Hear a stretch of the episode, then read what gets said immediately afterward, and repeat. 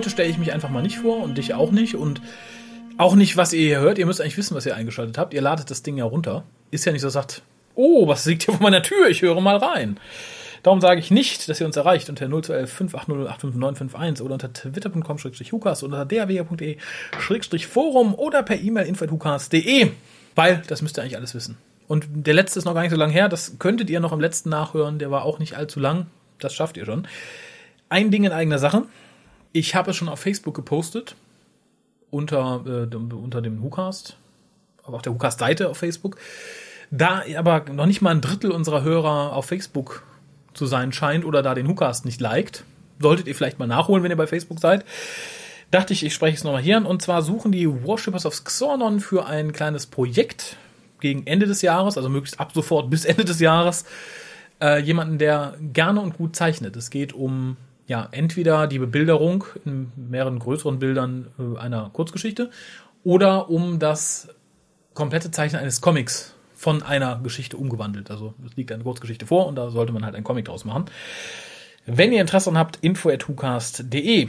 Kommen wir zu den News, die nicht mehr ganz so neu sind, äh, sondern die Leute, die jetzt nicht mit Scheuklappen durchs Fernsehen gehen, haben die traurige Nachricht schon mitbekommen.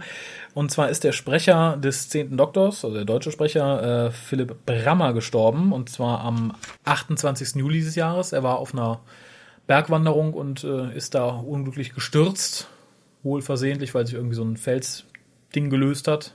70 Meter, war dann irgendwie zwei, drei Tage verschwunden und dann hat man ihn gefunden. Schlimm. Er war noch nicht sehr alt, oder?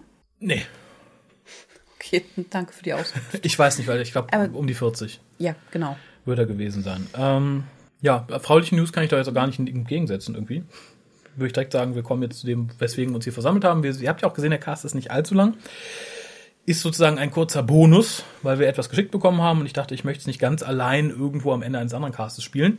Und zwar hat der gute Max uns eine Review geschickt zum Companion Chronicle Nummer 1 von Big Finish, was sich da nennt Frostfire. Das Ganze wurde veröffentlicht am 5. Februar 2007, ist geschrieben von Mark Platt. Ich glaube, dem geneigten Who-Fan brauche ich zu Mark Platt nichts mehr zu sagen. Der dürfte ihn kennen. Das Ganze ist 60 Minuten lang, hat nur zwei Sprecher, nämlich Maureen O'Brien als Vicky und Keith Drinkle als The Cinder, was irgendwie Asche, Schlacke, mhm. Zunder und so weiter bedeutet. Ich spiele jetzt erstmal Max Einspieler in der Hoffnung, dass er da den Inhalt ein bisschen wiedergibt. äh, und dann sagen wir noch ein bisschen was dazu und dann sind wir auch schon wieder weg. Also ihr habt euch nicht lange Freude an uns. Also genießt jede Minute. Aber jetzt kommt erstmal der Max. Frostfire. Ein Review von Max Hoffmann. Wir befinden uns am Anfang. Am Anfang der Companion Chronicles. Wer diese Reihe nicht kennt, sollte nun die Ohren spitzen. Es handelt sich nämlich um Dramatic Readings, also ein Hörbuch erzählt von einem der Begleiter, beispielsweise hier Vicky, unterstützt durch einen weiteren Sprecher, Soundeffekten und Hintergrundmusik. Die Companion Chronicles sind nicht sehr lang, allgemein 60 Minuten, also zwei Folgen aller 30 Minuten. Die Reihe umfasst acht Staffeln mit insgesamt 80 Hörbüchern. Der Autor von Frostfire ist Mark Platt, bekannt durch die Classic Who-Folge Ghostlight und den Film Downtown, zudem durch das berühmt-berüchtigte Longbarrow oder auch Hörspiele wie Spare Parts, The Beginning oder Storm of the Angels. Neben all denen fällt Frostfire allerdings sehr ab, was wahrscheinlich an der Länge liegt.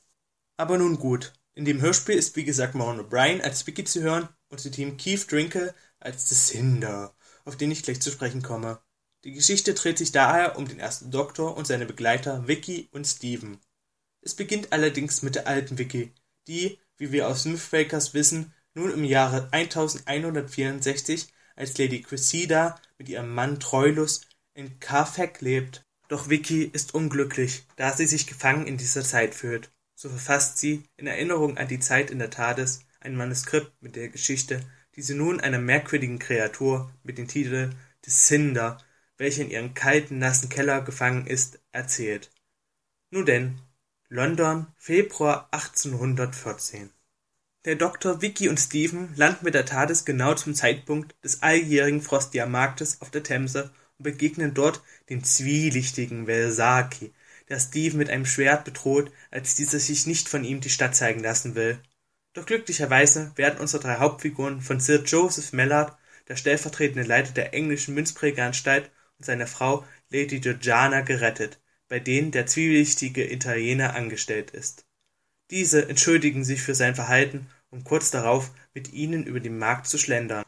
Dort werden sie schließlich Zeuge, wie ein gewisser Captain McClevity einer Menge sein neuestes Souvenir von ihren Reisen präsentiert.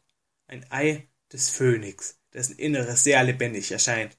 Als dann auch die Schale des Eis ein Stück aufbricht und ein Auge Vicky direkt anstarrt, fällt diese in Ohnmacht. Als sie wieder erwacht, blickt sie Jane Austen, der Autorin von Stolzem Vorurteil, in die Augen, die sich auch in dieser Menge befunden hatte. Panisch will Vicky den Ausbruch der Kreatur verhindern, doch der Riss hat sich wie von selbst wieder verschlossen. So verlässt man das Zelt, um frische Luft zu schnappen. Doch es bricht Panik auf dem Markt aus, als all das Feuer verrückt spielt. Ein Feuerkünstler fängt Feuer und eilt durch die Menge. Dieser Aufruhr nutzt jemand, um den Captain zu ermorden und das Ei zu stehlen. Nun wird es kälter in London.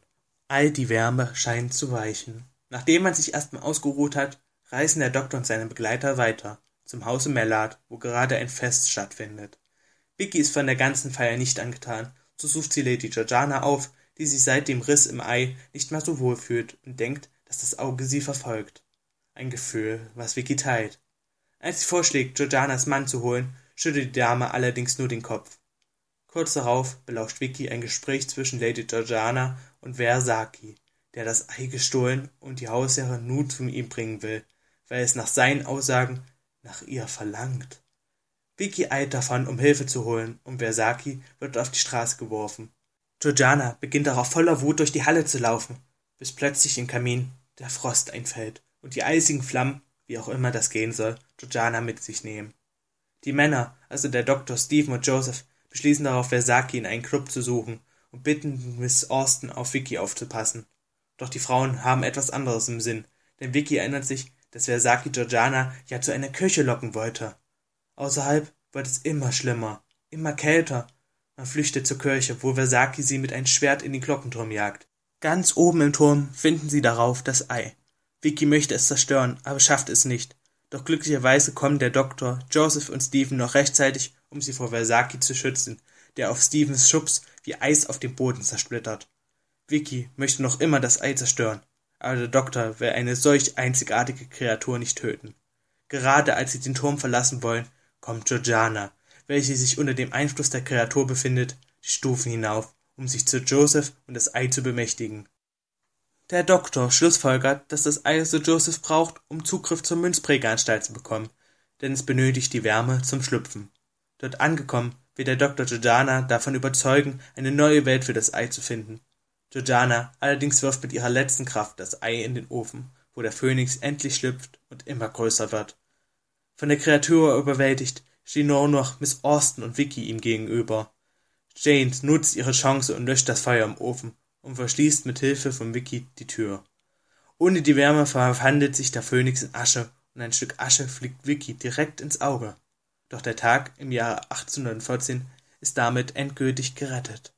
Wieder im Jahre 1164 entstanden aus Vickys heißen Tränen, wo sich noch immer ein Stück der Asche befand, eine Art Wesen, des Cinder, welche nun in einer Öllampe lebt und Vickys einziger Ansprechpartner ist. Sie weiß, dass sie nicht verhindern kann, dass aus dem Wesen in der Zukunft ein Ei erwächst, welches später der Captain finden wird. Und der Kreis schließt sich. So, so viel erstmal zur Handlung. Grundlegend finde ich Companion Chronicles eigentlich sehr schön. Das heißt, ich höre sie zwischendurch sehr gerne, sind ja auch nicht sehr lang. Allerdings hätte ich die Reihe nicht mit einem Hörbuch über Wiki begonnen, weil sie für mich nicht einer der Begleiter des ersten Doktors ist. Da hätte ich eher Susan oder Ian genommen, aber diese werden ja später auch dem Medium zugeführt. Zu Mark Platt, eine sehr gute Wahl dagegen, diesen Autor zu fragen, die Companion Chronicles zu beginnen, doch denke ich, dass er wohl Schwierigkeiten hatte, mit dem Format umzugehen. In 60 Minuten versucht er nämlich eine Handlung auszuarbeiten, die in 120 Minuten vielleicht ihre volle Wirkung entfalten hätte. Das merkt man schon an der in sich geschlossenen Handlung. Wenn man davon absieht, ist es nicht schlecht. Zwar konnte ich mir das Feuer nicht vorstellen, das aus dem Kamin kam, um Georgiana zu holen, aber es lag wahrscheinlich nur an mir. Ich hätte auch nicht unbedingt Jane Austen in der Handlung gebraucht, also sie wurde wirklich hervorragend eingebaut. Daher sehe ich sie als einen meiner positiven Punkte an.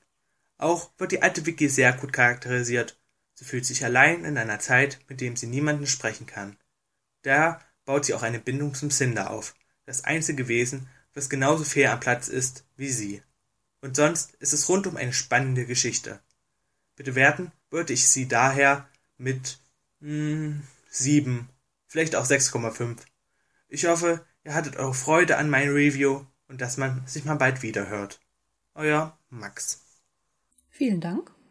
Ja, vielen Dank. Dann würde ich sagen, nehmen wir erstmal Bezug auf das, was er gesagt hat. Äh, Ich, ich möchte erstmal darauf Bezug nehmen, wie er es gesagt hat. Also Ach so. ich, ich finde es total löblich, wenn jemand tatsächlich Reviews schickt, weil wir auch in der Regel nicht dazu kommen, sowas mal eben zu machen, wie jetzt. Also jetzt war es ganz schön. Ich, ich komme, wie gesagt, wir kommen beide im Moment nicht dazu, so viel zu hören. Und das war mal wieder ein Antrieb, dass ich ein altes Companion Chronicle rausgekramt habe. Aber von den sieben Minuten waren fünf Minuten oder sechs nur Inhalt und der hat irgendwie ein bisschen abgelesen, beziehungsweise sehr theatralisch gespielt gewirkt. ähm, da wäre, glaube ich, ein bisschen weniger mehr. Aber ähm, Also macht euch gar nicht die Arbeit. Nee, macht euch ein paar ja Stichworte und dann frei von der Leber weg. Das, das braucht so ein bisschen Übung, wirkt dann aber, glaube ich, auch auf den geneigten Zuhörer ein bisschen entspannter. Ja, geh du einfach auf das, was er gesagt hat. Ich, ich folge dir auf den Fuße. Guck nicht auf meine Notizen. Guck nicht auf meine Notizen. Ja, man sollte vielleicht dazu sagen, dass der Raphael Ja. drei Seitennotizen hat. ja, ja, nicht Ich habe gar nichts. Weil es hieß, nee, wir machen das ganz kurz, man muss hier nicht mitschreiben. Aber gut. Seit meinem Unfall kann ich mir nicht mehr so viel merken. Auch nicht. Ich habe es trotzdem nicht aufgeschrieben. Im Gedächtnis geblieben ist mir vor allem das mit den 120 Minuten. ja, mir auch. Das finde ich nämlich gar nicht. Im Gegenteil, ich finde, man hätte es noch etwas kürzen können. Also mir ist klar, Ja. Dass äh, vieles für die Atmosphäre wichtig war. Das war auch okay, dass es auch einen pädagogischen Aspekt hatte, dass man sich halt diese Zeit besser vorstellen kann, dass man da ein bisschen äh, was Neues lernt auch ähm, zum Teil. Aber gerade am Anfang, als der Doktor und Vicky äh, durch, äh, ja, durch, durch London eilen und dann da in der Gesellschaft sind und ähm, Steven sich hervortut und mit den Frauen flirtet und so weiter, da hätte es für mich schon etwas schneller gehen können. Atmosphäre hin oder her. Ja, vor allem, weil es halt hier eine Erzählung ist. Ähm, in der Original-Hartnell-Folge wäre das Standard gewesen. Insofern kommt man dem Original sehr nahe. Nur hier hat es mich dann als rein Audioerzählung, die ja auch noch von Vicky erzählt wird, ein bisschen gelangweilt. War es halt ein bisschen viel. Es gibt ein schönes Abbild der Zeit, wie es damals war. Also es ist auch hier mit den Kinderarbeitern im Kamin und die Frost Fairs finde ich eh toll, so als Konzept. Gab es ja über Jahrhunderte lang, also während der kurzen Eiszeit, wie man sie nennt, oder die kleine Eiszeit in Europa. Das war sehr gelungen, aber 120 Minuten, da hätte ich aufgegeben. Das hätte ich mir in dem Stil nicht weiter antun können.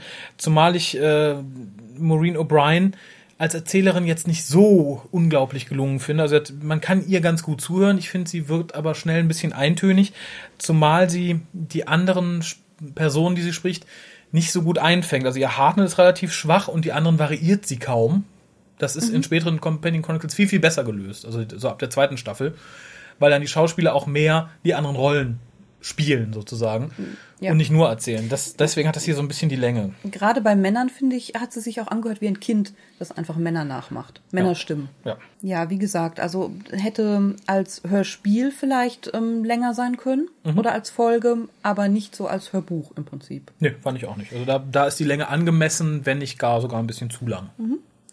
Zu Jane Austen, die hätte ich jetzt ähm, auch nicht gebraucht, also den Charakter an sich schon, Ja, die Figur an sich aber nicht als Jane Austen. Das hätte auch Genau. Pippi Langstrumpf sein können oder weil das hat nämlich überhaupt nichts im Prinzip Margaret. damit zu tun gehabt. Ähm, Einfach eine etwas emanzipiertere äh, Frau dieser Zeit hätte es auch getan. Sehe ich ganz genauso. Wahrscheinlich wollten man sich einfach ein bekanntes Exemplar rausnehmen, weil es ja ein Historical ist. In dem Sinne aber hätte ich tatsächlich nicht gebraucht. Dann mach du mal weiter, sonst würde ich, glaube ich, direkt bis zum Ende springen. Achso, ne, ich habe einige Sachen, also ich finde, Vicky klingt, äh, beziehungsweise Maureen O'Brien klingt ja schon relativ alt. Das ist ganz, ganz, das wird dem hier zuträglich der Rahmenhandlung. Also Vicky, die es gerade ihrem frisch gebackenen Ehemann erzählt, hätte ich Maureen O'Brien hier nicht mehr abgenommen.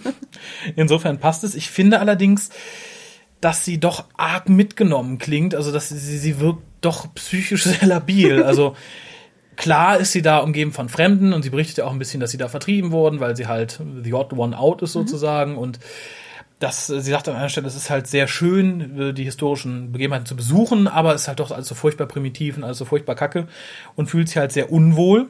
Das finde ich halt gut. Das finde ich schön, dass das thematisiert wird und angesprochen wird, dass sie aber wirklich wie das letzte psychische Wrack daherkommt, was sich dann abends bei dem ehemaligen Feind eigentlich, den sie bekämpft hat mit dem Doktor, ausheulen muss und zeitgleich noch so geschockt von ihm ist, weil sie lässt sich ja von ihm total reizen, total Angst machen. Das fand ich äh, der, der Figur gegenüber unfair und meines Erachtens auch total überzogen. Und es erzeugt tatsächlich ein bisschen Mitleid mit, Mit dem, beiden. ja, ja, mit, mit dem Schlackeöllämpchenbewohner. Weil er tut einem tatsächlich leid, dass er mit der alten, labilen Frau da festsitzt, die anscheinend immer darunter kommt. Naja, ihm Loch im Bauch erzählt. Genau, wie ihr Tag so war. Also, ja, ein bisschen wie eine Ehe. Also, Ja, Armer Kerl. Wie gesagt, ich, ich kann nachvollziehen, was damit gesagt werden möchte. Er ist halt die einzige Verbindung, die sie zu ihrem früheren Leben hat, was sie so vermisst, mit dem sie sich halt austauschen kann. Nur so viel Austausch ist das ja nicht. Er macht ihr Angst, er brüllt sie an, er ist genervt. Äh, er sagt, alles wird sich ändern beim nächsten Cycle. Das ist übrigens was, was ich an der Geschichte ausgesprochen gelungen finde. Sowohl die Stimme des Cinders, fand ich super interessant gemacht, als auch die Geschichte des Phönix, Sch- Schrägstrich äh, des Cinders, also der Schlacke, wie gesagt ein Kreislauf, finde ich sehr schlau gelöst, weil der Doktor sagt halt, ja, ich könnte dich irgendwo anders hinbringen, aber dann bist du halt allein auf dem Planeten. Und immer wenn du hier stirbst, wenn ich dich vernichte, stehst du ja irgendwann wieder auf. Und so kann er immer wieder auferstehen und wird sich immer wieder, aber er kann halt nicht mehr Menschen töten. Weil er hat halt die, das sagt sie, glaube ich, auch, du hast so viele Menschen getötet, da kann ich nichts mehr dran ändern. Aber ich verhindere halt, dass es mehr werden durch diesen Kreislauf. Das finde ich sehr schlau gelöst. Und das ist auch so der große Pluspunkt, den die Geschichte in meinen Augen hat. ja, wobei es auch so ein bisschen wackelig ist. Also, dass ihr das so genügt als Gewissheit, äh, dass sich diese Geschichte genauso wieder ereignen wird. Das Problem gibt es ja bei Zeitreisen relativ häufig, dass man dann sagt, ja, wird sich genauso wieder ereignen, auch wenn derjenige im Prinzip dann schon Vorkenntnisse hat. Ja, es ist halt ein Paradoxon, ne? Der hatte ja. die Vorkenntnisse ja auch schon, als er sie das erste Mal für sie getroffen hat, im Endeffekt. Also, ne? Genau, Insofern. ja.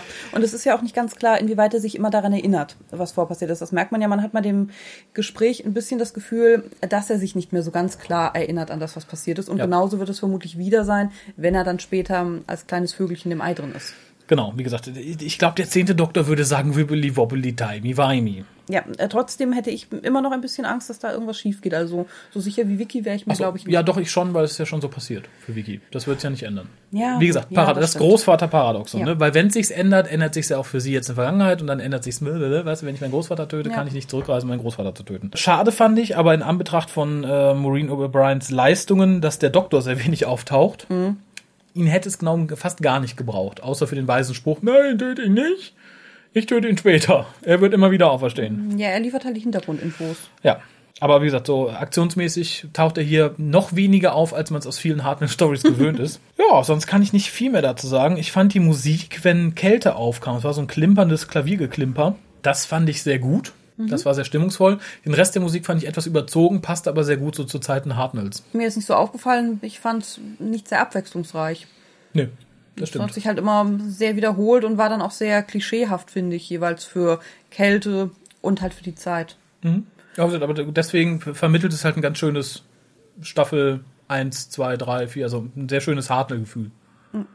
Und insgesamt hat man halt gemerkt, dass es noch sehr viel einfacher ist als die späteren Companion Chronicles. Ja. Wie du auch gesagt hast, dass die anderen Figuren weniger gespielt werden. Mhm. Und es war auch so von den Hintergrundgeräuschen und so einfach weniger. Es war tatsächlich mehr halt ein Hörbuch mit unterstützendem Sound. Mhm. Ja, es bleibt ja später im Endeffekt auch so, aber die, gerade so ab Staffel 2, 3 wirken die halt wesentlich lebhafter, als es hier war. genau. Aber, und das muss ich sagen, für den Einstieg finde ich, ist es eine vernünftige Geschichte, eine vernünftige Erzählerin. Keine dumme Geschichte, sondern eine, die vielleicht sogar ein bisschen über den normalen Durchschnitt Hartnell-Geschichten steht, also die für Hartnell überdurchschnittlich intelligent ist vom Twist her, ist natürlich kürzer als normales Hartnell-Series in der Regel. Ähm, insofern finde ich das als Einstand sehr gelungen. Dafür, dass es ein erstes Companion Chronicle war. Ich hätte gern noch ein bisschen mehr über den Phönix erfahren. Hab dann Ja. auch nach dem realen Phönix gegoogelt. Unter anderem, El Shushu. ich weiß gar nicht mehr, Benu oder so. Es war ursprünglich, Benu ein, der Reiher. es war ursprünglich ein Reiher in Ägypten. Genau. Mich hätte ein bisschen interessiert, äh, wie es sein kann, dass wir wissen, was ein Phönix ist. Mhm. Ähm, Wobei er ja dann sagt, ähm, wenn er aufersteht und lebt, äh, dann zerstört er Welten, weil er halt die Energie braucht. Ja. Woher wir das dann wissen? Ob dann mal irgendwann Außerirdische hierher kamen und ein bisschen getratscht haben und sich über hier den, das Küken aus dem Ei unterhalten haben? Wahrscheinlich. Das hat mein Komet kaputt gemacht und verfickter Vogel. Genau, irgendein Mensch hat es aufgeschnappt und äh, daher wissen wir, wie das läuft, weil ne, Anders Ja. könnten wir es nicht wissen. Ja, aber fand ich insgesamt sehr schön. Und das Ding hat mir tatsächlich schon ziemlich leid getan, wie es dann später in seinem Kerkerchen gesessen hat mit der, Mit der mit der kleinen Lampe, der, der irren Vicky, die immer runterkommt, die die Geschichte erzählt, ähm, wie es groß gescheitert ist im Prinzip. wahrscheinlich immer und immer wieder. Jetzt wahrscheinlich wiederkommt, weil sie hat ja versucht, es aufzuschreiben und Ich hab's ähm, mal es ist aufgeschrieben. in Jetzt Flammen musst du's noch mal aufgegangen. lesen. Ja, aber insgesamt fand ich es auch sehr schön. Also vom Setting her, die Geschichte war intelligent, Mhm. war atmosphärisch schön. Ja. Ja, Wertung, wir haben, ich habe mir jetzt keine großen Gedanken gemacht. Ich finde es auch sehr schwierig, muss ich sagen, weil für ein anfängliches Companion Chronicle finde ich es sehr gut gewählt. Da würde ich, weiß ich nicht, sieben Punkte geben. Für eine Geschichte der Ära Hartnell würde ich vielleicht die sechs Punkte geben. In Anbetracht der später kommenden Companion Chronicles, die mir in der Regel besser gefallen haben, weil sie ein bisschen lebendiger wirken, würde ich vielleicht fünf Punkte geben. Also irgendwo dazwischen. Wie sieht das mit dir aus? Wäre bei mir genauso. Ha! Also irgendwo zwischen, ja, vielleicht ein bisschen besser, vielleicht zwischen sechs und sieben. Das hat mir doch schon, ich glaube, mir hat einfach die Atmosphäre und halt ähm, die Idee gefallen. Ähm, Ja, weiß nicht. Ist, ist halt ähm, so meins von der Idee her. Im Gegensatz vielleicht, äh, weiß ich nicht, zu der hundertsten Dalek-Geschichte, die aber möglicherweise anspruchsvoller und intelligenter ist. Aber ich persönlich äh, habe halt nicht mehr so das Interesse dran. Ein Punkt extra, weil kein Dalek dabei war. Genau. Dann würde ich das nächste Companion Chronicle freuen. Fear of the Daleks. Ja, ich weiß. Ja, ich bedanke mich auf jeden Fall ganz herzlich bei Max, Ja. dem auch das letzte Wort in der heutigen Sendung gebührt, denn er hat verspätete Geburtstagsgrüße geschickt. An wen? An, ja, an Helmut Kohl. So. Ist leider hier angekommen. Ich weiß auch nicht, ob wir spielen es einfach. mal. Danke, Max. Äh, ich verabschiede mich bei dir, bedanke mich, dass du da warst. Verabschiede mich bei euch, oh ihr Hörer. Verabschiede mich auch von Max, dem, wie gesagt, das letzte Wort gehört. Das vorletzte gehört dir. Tschö. Oder den Whocast von Max Hoffmann. Geliebte große Lichtgestalten, so habt ihr nun dies Ode erhalten. Geschrieben wurde es nicht auf der Maschine, so dass ich kein Klischee bediene. Da ich kein großer Schreiber bin, da kam mir dies hier gleich in den Sinn. Aber genug der losen Worte, ich hoffe, es gab Torte. Es tut mir leid, ich hab's verpennt, die Schuld mir in der Seele brennt. Alles Gute, Hukas Crew, viel Glück und Spaß, das immer zu. Raphael, du solltest wissen, wenn du gehst, wird man dich missen. Auch die Pia höre ich voller Freud, ihr zuzuhören man nie bereut. Harald, du hast ein gutes Herz, deine Abwesenheit bereitet mir viel Schmerz. Koja, Koja, komm zurück, du bist des Wukas größtes Glück. Ich hoffe, ihr habt noch ein tolles Jahr, so gut wie es schon bisher war. Man hört sich bestimmt beim nächsten Mal, die Warterei ist eine Qual. Alles Gute wünscht euch der Max, die Reimerei ist doch ein Klacks. Reimtime, das war fein. Da sind wir nochmal. ja, ich wusste nicht, was uns erwartet. Vielen lieben Dank, Max. Ähm, Das mit Collar finde ich jetzt ein bisschen frech. Darum sind wir jetzt vielleicht auch mal weg. Aber ich denke, man sollte sich vielleicht mit einem Reim verabschieden. Wir verabschieden uns mit einem Satz. Oh, der Max, der hat einen Piepematz.